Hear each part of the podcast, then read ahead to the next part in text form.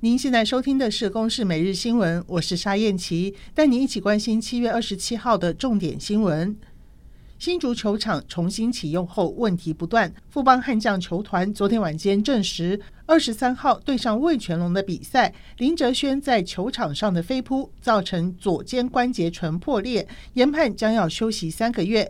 林哲轩在二十四号接受访问时，曾经提到新竹球场需要改进之处，没有缓冲的感觉，因为它上面是松松的，但是下去又你扑下去的时候又又是很硬。林哲轩今天将再次到辅大医院进行第二次的检查，不排除进行开刀手术。这个球技恐怕报销。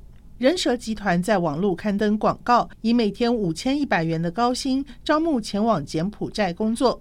警方获报前往桃园机场拦阻正在办理报到手续的六名男女，经过提出过去国人在柬埔寨遭到拘禁、殴打等案例，六个人突然清醒，打消上飞机的念头。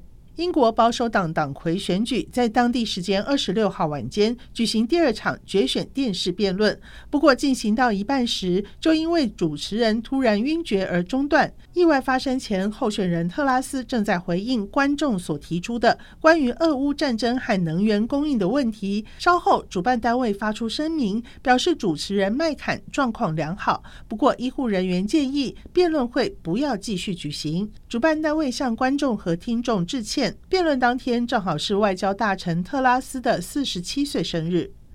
以上由公视新闻制作，谢谢收听。